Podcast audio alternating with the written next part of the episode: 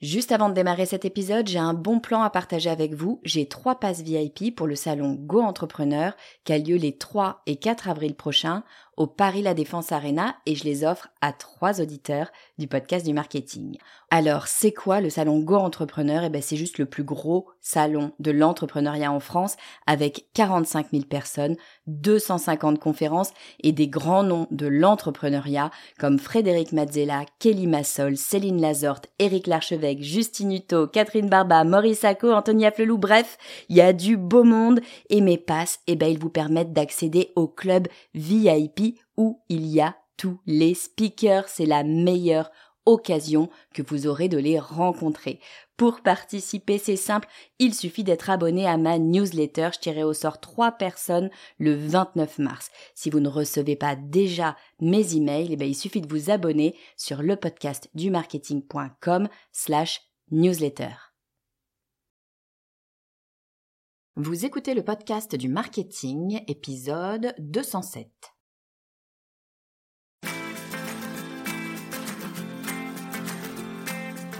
Bonjour et bienvenue. Je suis Estelle Ballot et je suis ravie de vous recevoir sur le podcast du marketing. À chaque épisode, je vous propose d'analyser les techniques marketing qui marchent, pas à pas et très concrètement, pour développer votre activité. Je suis hypersensible. Enfin, je ne sais pas si je rentre dans la définition à la mode, mais ce qui est sûr, c'est que je suis très, très émotive. Et en marketing, ben, c'est plutôt utile.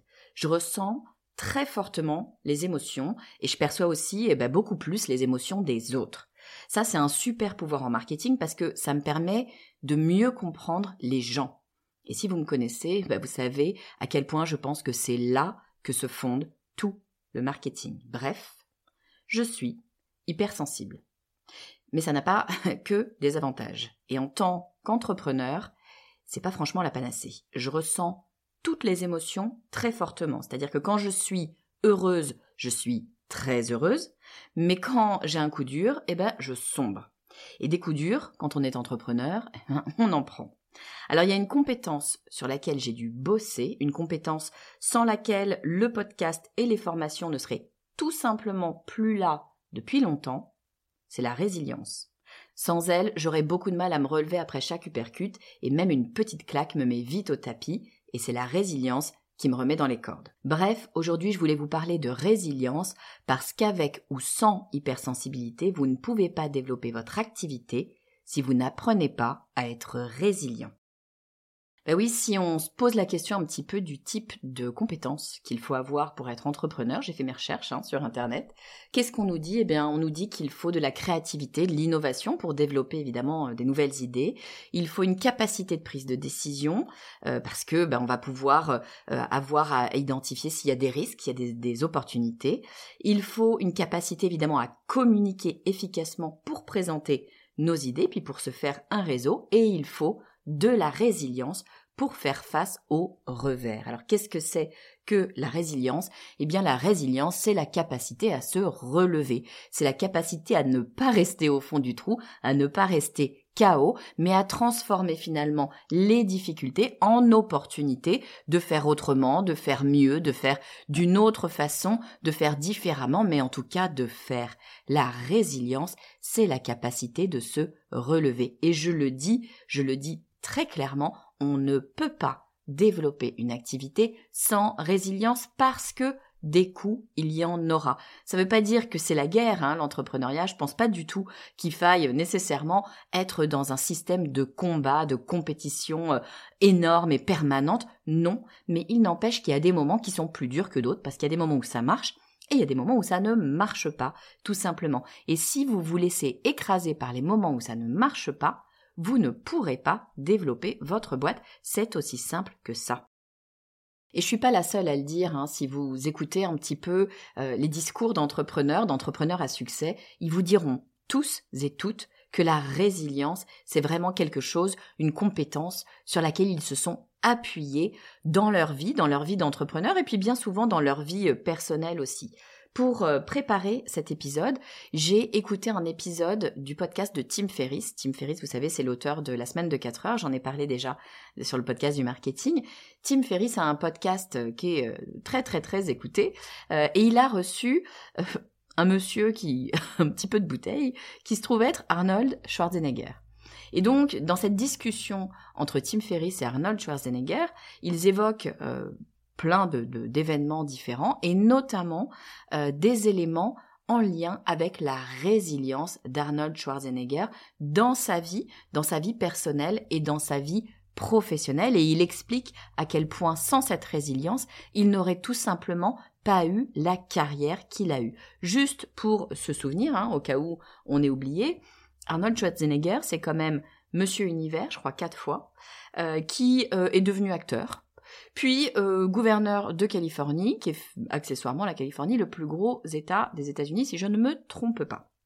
Donc, c'est quand même quelqu'un qui a eu une multivie, j'allais dire, en tout cas multipotentiel, ça c'est sûr. Il a eu une carrière absolument exceptionnelle. Et il nous explique, Arnold Schwarzenegger, qu'en 2018, il a failli perdre la vie. Je savais pas, je ne connaissais pas cette histoire pour tout vous dire, euh, mais toujours est-il qu'il explique qu'il est entré en, à l'hôpital pour une intervention euh, relativement bénigne, pas rien quand même, hein, c'était une intervention au cœur, un remplacement, euh, si j'ai bien compris, de la valve de son aorte, mais en tout cas une opération non invasive, c'est-à-dire une opération qui dure deux heures. on lui, c'est pas du tout une opération à cœur ouvert, on passe par le bras, etc., avec des caméras. Bref, quelque chose qui est somme toute assez j'allais dire banal, je sais pas si on peut parler de banal quand on parle d'une opération au cœur, mais qui est maîtrisée par euh, le corps médical, donc pas d'inquiétude a priori. Sauf que Arnold Schwarzenegger se réveille de son opération avec un tuyau dans la bouche, impossible de parler, et face à lui trois docteurs qui sont pas du tout souriants, qui lui expliquent Arnold, euh, tu viens de te réveiller d'une opération à cœur ouvert, euh, on a eu des difficultés pendant l'opération, tu as un tuyau dans la bouche, tu ne peux pas parler, on va te l'enlever. Il lui arrache le tuyau. L'Arnold Schwarzenegger comprend pas bien encore ce qui lui arrive, mais comprend qu'il y a un truc quand même qui a merdé dans l'histoire. Et on lui dit, Arnold, tu devais dormir deux heures pour cette opération, ça, tu as eu 16 heures d'opération. Ça fait 16 heures que tu es endormi, tu viens de te réveiller, et les 48 prochaines heures vont être cruciales pour ta vie. Et là, il explique, Arnold Schwarzenegger, que euh, il, met les mots, je vais vous les dire en anglais, puisque c'est en anglais qu'il qu'il fait cette interview, il parle de switching gears. Il dit, à ce moment précis, il faut très rapidement que mon cerveau puisse changer de braquet. Switching gears, c'est changer de braquet, c'est-à-dire j'étais, je me suis endormie en me disant j'ai une opération bénigne, dans deux heures je suis réveillée, youpla boum, tout va bien. Et là on m'explique que ça fait 16 heures que je suis sur la table et que les 48 prochaines heures sont cruciales pour ma vie. La solution, c'est, disent les médecins, de marcher, même si c'est extrêmement dur, vous imaginez, après une opération à cœur ouvert, c'est de marcher parce que ça va faire fonctionner les poumons et ça pourrait éviter la pneumonie qui est la complication euh, la plus classique et la plus euh, surtout euh, dangereuse après ce type d'opération. Donc, Arnold Schwarzenegger se réveille, et il doit immédiatement se mettre en position, j'allais dire de combat, en tout cas changer complètement de braquet et se dire maintenant il faut que je me batte littéralement pour ma vie en marchant. Alors il, explique qu'il se lève d'abord un pas, puis qu'il fait le tour du lit, puis qu'il avance petit à petit vers le couloir, qu'au bout de deux jours, il arrive à aller au fond du couloir, à changer euh, de bâtiment, je crois. Enfin bon, voilà, il fait des progrès et il explique qu'une fois rentré chez lui, après six jours, puisque bien évidemment, heureusement, euh, il a passé les fameuses 48 heures, après six jours, il a demandé à sa famille, à ses amis, de le mettre sous pression, de ne pas le lâcher pour le forcer à marcher Évidemment, c'était très très dur, vous imaginez, après ce type d'opération, mais euh, il ne lâchait rien, c'était crucial pour pouvoir eh bien retrouver euh, la santé euh, qu'il avait avant cette opération, santé qu'il a a priori, hein, d'après ce que j'en comprends en tout cas de cette interview, parfaitement retrouvée. Ça, pour moi, c'est un exemple de résilience. C'est un exemple de résilience et de combat, bien sûr, hein, mais c'est un exemple de résilience dans le sens où il l'explique. Lui, il s'est endormi avec sans crainte en fait, euh, assez sereinement en se disant oui c'est une opération, donc une opération on n'y va jamais non plus euh, en claquant des doigts en se disant youhou c'est génial, mais enfin bon pour lui c'est une opération relativement bénigne, non invasive, et il se réveille en une fraction de seconde, on lui explique que sa vie est en danger, qu'il vient d'avoir une opération à cœur ouvert et que c'est extrêmement grave. Et là, eh ben, il y a deux options. Soit on se dit, mon Dieu, quelle horreur, qu'est-ce qui me tombe dessus, euh, je vais mourir. Ce qui s'entend hein, euh, très clairement après ce, ce type d'intervention. Ou on se dit immédiatement, comme le fait Arnold Schwarzenegger, tout de suite je change de braquet et je me mets en position de faire en sorte de trouver la solution. Là, c'est dans sa vie personnel, mais il explique que euh, cette résilience, euh, ça lui a permis de construire sa carrière. Il explique très bien ça quand euh, on pense à, sa, à ses différents métiers finalement. Hein. Il était donc culturiste. Quatre fois, je crois, Monsieur Monsieur Univers, donc extrêmement haut niveau évidemment dans son activité de culturisme. Et puis il décide de faire l'acteur. il explique, c'était totalement impensable parce que le culturisme, ce qu'il dit hein, dans cette interview, c'est que pour être à très très très haut niveau, ce qu'on vous demande, ce qu'on lui a demandé, c'est de euh, masquer totalement ses émotions, d'oublier ses émotions, de devenir un peu une espèce de robot extrêmement froid pour le travail, pour ne pas montrer d'émotions et, n'aller que vers euh, ce sport, euh, ce, ce, culturisme. Et là, il arrive dans l'école de, comédie hein, pour devenir acteur, et on lui explique, mais Arnold, tu ne peux pas parler comme ça, comme une espèce de robot euh, ultra froid, sans aucune émotion. Ce qui est intéressant dans le jeu d'acteur, ce qu'on va rechercher dans le jeu d'acteur, c'est précisément les émotions. Émotions qu'on lui a demandé de masquer, de d'oublier euh, pendant des années, toute sa vie. Donc là, il a dû absolument, totalement réapprendre et se remettre dans des conditions parfaitement différentes. C'est une espèce de coup de massue où on lui dit, mais ça ne peut pas fonctionner ce que tu fais depuis des années et des années, il va falloir changer de braquet, encore une fois, switching gears, et partir différemment autrement pour pouvoir rebondir. Et voilà, il explique que jamais il n'aurait pu avoir cette carrière, pareil quand il était gouverneur, il explique que évidemment il a eu plein de coups sur la tête et que le seul moyen d'avancer, c'était de rebondir, c'était la résilience qui allait lui permettre eh bien d'aller plus loin, d'aller de l'avant et finalement de créer la carrière exceptionnelle qu'il a eue.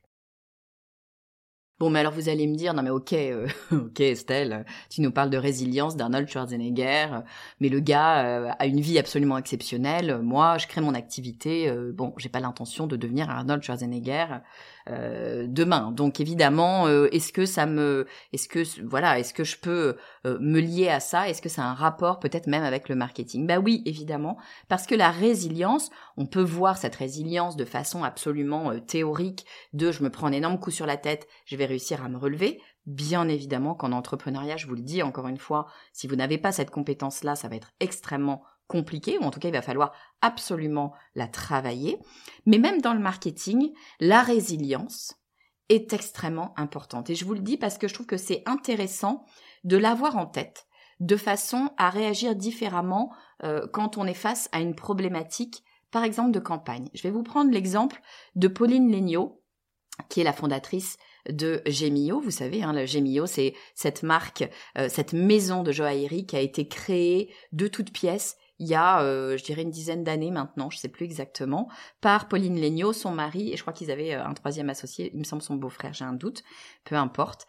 Euh, c'était un énorme challenge. J'ai un épisode avec Pauline Legnaud où elle explique tout ça, je vous invite à aller l'écouter, je vous mettrai le lien évidemment dans, dans les notes de l'épisode. Mais ce que nous dit Pauline, c'est que avant de sortir la campagne qui les a fait euh, être connu de, de, en tout cas de, des Parisiens beaucoup, hein. soyons, soyons quand même assez honnêtes. Vous vous souvenez peut-être de cette campagne, hein. c'était un, un 4 par 3 dans le métro, on le voyait partout, c'était un petit chaton rose, teint en rose, avec une bague en diamant sur, euh, l'oreille.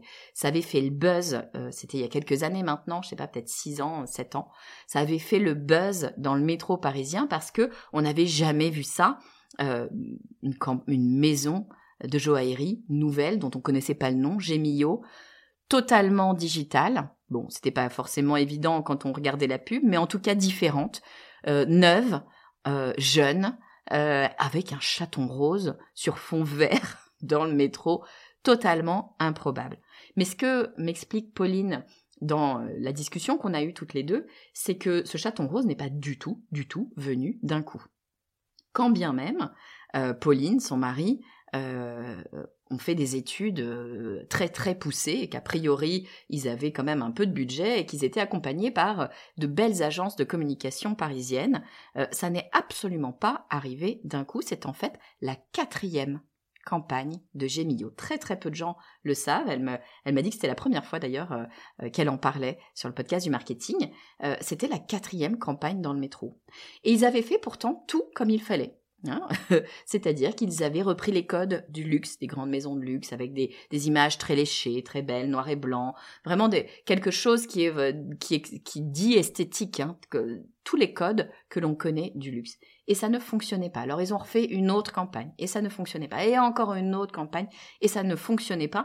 Vraiment, ils étaient au fond du trou en se disant, mais mon Dieu, on ne va jamais réussir à euh, se faire connaître, à ne serait-ce qu'être vu. C'est-à-dire que littéralement, ce que disait Pauline, c'est que les gens ne voyaient pas la publicité dans le métro. Ce qui est quand même un petit peu embêtant quand vous lancez une campagne de pub dans le métro et que vous mettez tout votre budget. Hein. On est encore au lancement de Gemio. Ils ont eu cette résilience de se dire attends, on va remettre les choses à plat, on ne va pas se décourager et on va essayer de comprendre ce qui ne fonctionne pas, ce qu'on doit faire différemment. C'est là qu'ils ont fait un pari qu'ils ne se sont effectivement pas découragés, qu'ils se sont dit, eh bien, on va changer absolument tout. On a essayé de rentrer dans les codes, on a essayé de faire comme les maisons de joaillerie, sauf qu'on n'est pas comme les maisons de joaillerie. On va retourner tous les codes, on va faire quelque chose de totalement improbable, et on va faire en sorte que les gens se prennent en photo devant notre campagne tellement elle est non usuelle tellement les gens ne s'y attendront pas, c'est là que le petit chat rose euh, est euh, né et sorti euh, des appareils photo de grands photographes. A priori, ils étaient accompagnés par une très grande agence de publicité parisienne, mais il n'empêche que il fallait cette résilience pour pouvoir sortir quatre campagnes de pub avant d'avoir la bonne. Et ils ont eu du flair, hein, parce qu'effectivement, cette campagne, euh, si vous êtes euh, parisien euh, depuis quelques années, vous vous en souvenez très certainement, c'est vraiment une campagne qui a marqué les esprits. Et ça, c'est aussi dû à la résilience. Donc la résilience, ça n'est pas que être capable de se relever de mauvais coups, de se relever euh, du coup d'un compétiteur qui vient nous faire un croche-patte ou euh, d'un problème financier qui fait que la boîte euh, est en péril. Bien sûr que la résilience va nous aider hein, dans ce cas-là dans l'entrepreneuriat, mais ce n'est pas que ça. C'est aussi cette capacité à switching gears, à changer de braquet comme dit Arnold Schwarzenegger et à se mettre en position de réussir, à se dire attends, comment est-ce que je peux retourner les choses, changer les choses pour enfin obtenir le résultat que j'attends, l'objectif finalement que je recherche. Alors vous allez me dire, ok, d'accord Estelle, euh, super intéressant ces exemples de résilience, enfin du moins j'espère, euh, mais comment je fais moi pour bosser sur ma résilience? Parce que c'est bien joli tout ça, hein, mais euh, comment est-ce qu'on fait pour s'y préparer? Comment est-ce qu'on fait pour travailler sa résilience? Alors j'ai pas encore une fois de baguette magique, mais je peux vous donner des clés des éléments qui vont vous permettre d'aller venir chercher cette résilience. Parce que on a beau se dire, ah tiens, chouette, je vais être résilient, c'est déjà une bonne chose, à mon avis, que de se dire, attends, là, je suis au fond du trou, j'ai cette capacité en moi de rebondir, je dois aller chercher ce rebond pour pouvoir continuer à développer mon entreprise et ça fait partie du process.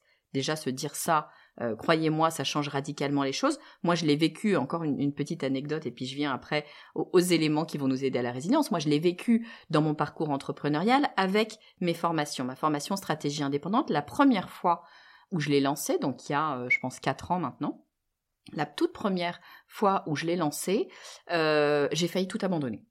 Vraiment littéralement.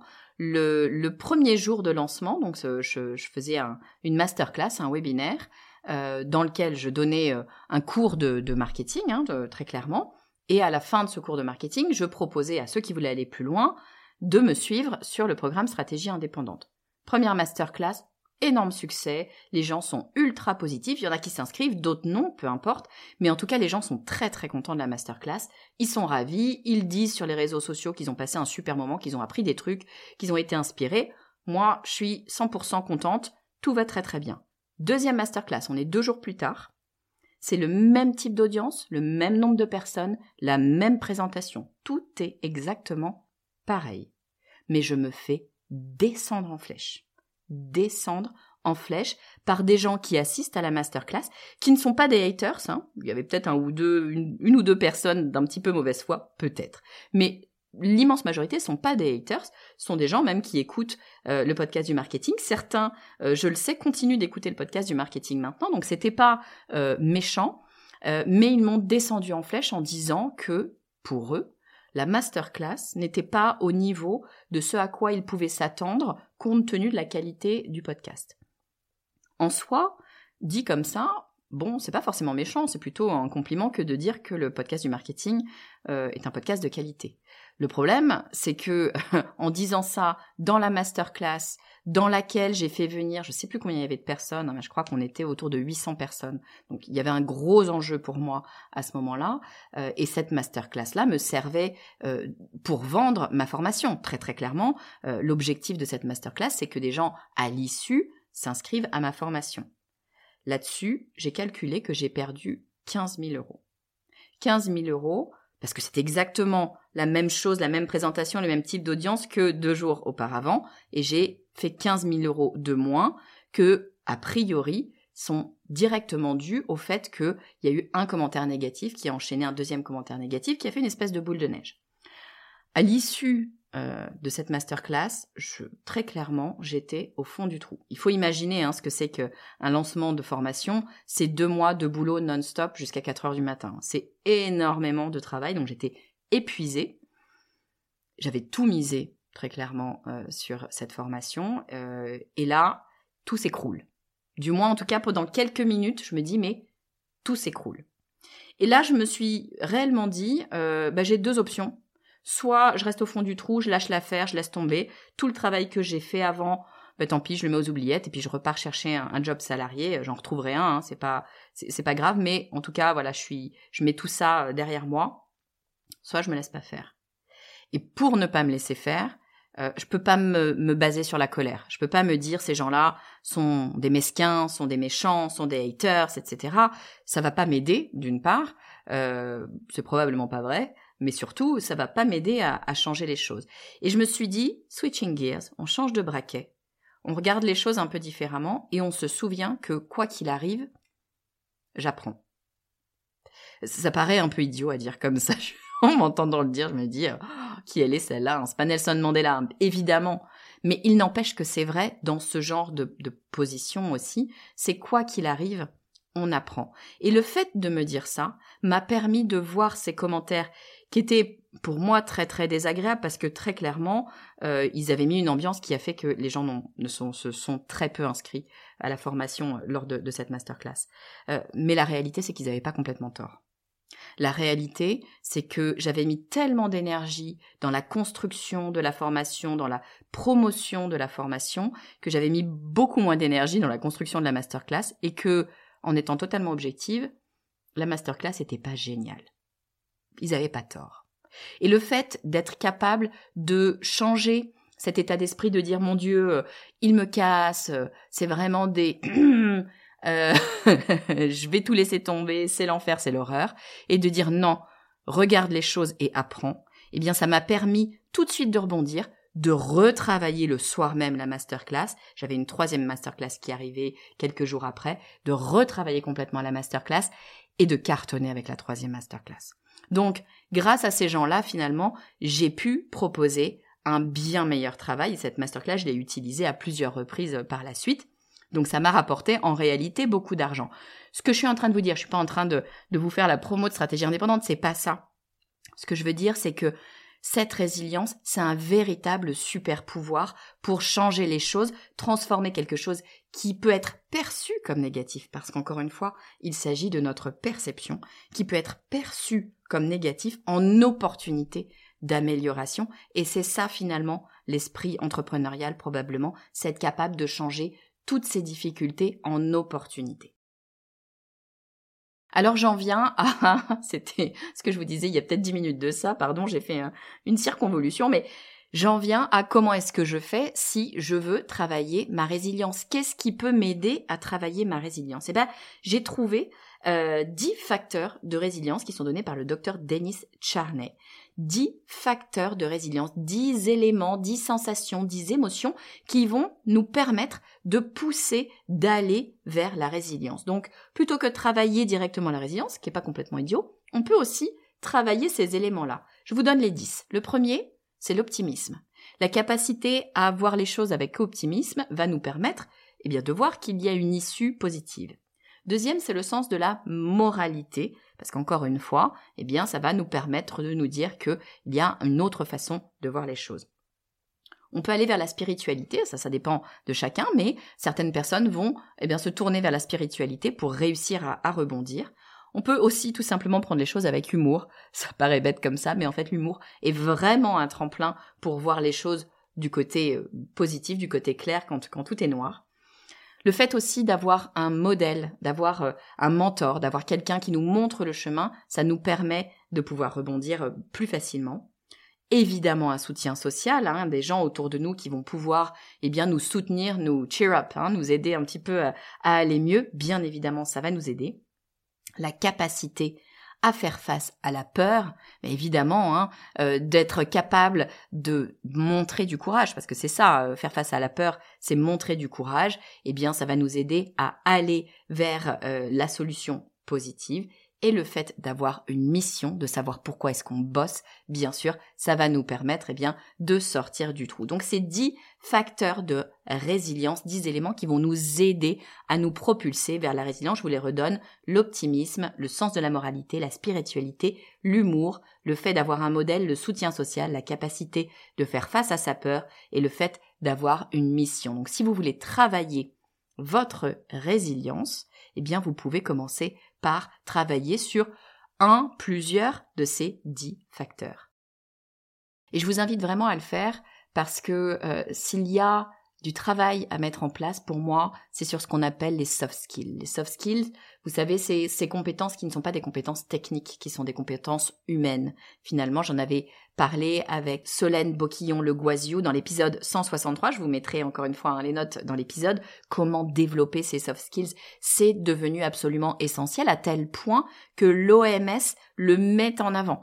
Le développement des entreprises va passer par les soft skills, que ce soit en tant que salarié ou en tant qu'entrepreneur. Donc prenez-les euh, à bout de bras, j'allais dire. En tout cas, euh, aller développer ces éléments, les soft skills, c'est absolument essentiel et la résilience en est une très très importante à aller travailler. Voilà ce que j'avais à vous dire sur la résilience. J'espère que ça vous permet peut-être de voir les choses un petit peu différemment, de réfléchir à ce que vous allez travailler pour 2024, pourquoi pas, puisqu'on est, en tout cas au moment où j'enregistre cet épisode, à la fin de l'année 2023. Je pense que c'est véritablement important d'avoir cette vision sur nos émotions, nos façons euh, de réagir, de façon à ce que le jour où on en a besoin, on puisse réagir plus vite. Si Arnold Schwarzenegger a pu switching gears au moment où il se réveille avec un tuyau dans la bouche et qu'on lui explique que sa vie euh, est en danger, qu'on ne sait pas s'il va passer les 48 prochaines heures, s'il arrive à changer de braquet immédiatement, c'est parce que son cerveau a été entraîné pour ça, il l'a prévu en amont. Non pas qu'il allait potentiellement mourir, mais qu'il allait être, qu'il fallait être capable de changer de braquet, d'être malléable et de se remettre en condition d'aller de l'avant. C'est absolument essentiel. Si vous avez aimé cet épisode, eh bien, comme d'habitude, pour me soutenir, vous pouvez le faire en me laissant un avis 5 étoiles sur Apple Podcast ou sur Spotify. C'est aussi possible sur Spotify. D'ailleurs, sur Spotify, vous pouvez aussi euh, me donner un commentaire sur l'épisode, pas seulement sur euh, tout le, le, podcast, mais sur l'épisode. J'ai même parfois des petits sondages, vous posez des questions. Donc, n'hésitez pas à me laisser des messages sur Spotify. J'adore ça, ça me permet de mieux comprendre ce que vous attendez sur le podcast. Je vous dis à très vite.